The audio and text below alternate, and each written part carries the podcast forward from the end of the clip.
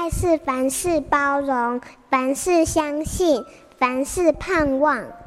幸福家庭练习曲。曾经逛书店的时候，我的目光被一本书所吸引。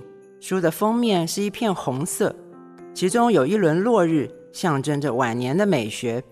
当时我的父母年迈。照顾他们，使我思考许多事情。怎么样才能在晚年活得美善、活得有意义呢？作者增野林子曾获得日本多项文学奖的殊荣。他曾经引用法兰西斯的话说：“顺境最容易表现恶，逆境最容易表现善。”我想，晚年的美就是表现忍耐与善。增野玲子也相当提倡晚年还是要尽量自己动手做一切。当人什么都要别人伺候的时候，就是真的老了。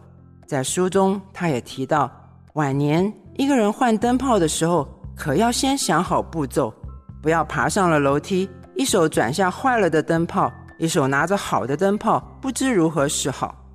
我看到这一段就哈哈大笑，因为我也快到了这种爬楼梯要小心的年纪了。晚年的美也是在于祝福过去所爱的人，包括家人、情人、朋友。祝福大家在中年迈向晚年的时候，能有这样的心态与智慧，美美的、豁达的、没有遗憾的走向晚年，在家庭关系里互相成长，幸福不灭。我是中华信义神学院顾美芬老师。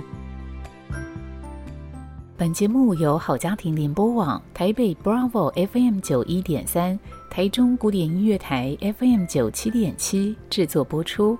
幸福家庭值得努力，让爱永不止息。大义建设关心您。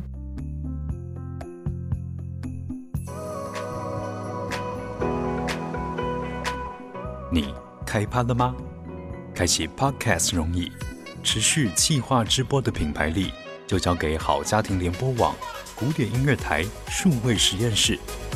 相关 Podcast 品牌企划经营，欢迎拨打零四二二六零三九七七，或上古典音乐台官网留言洽询。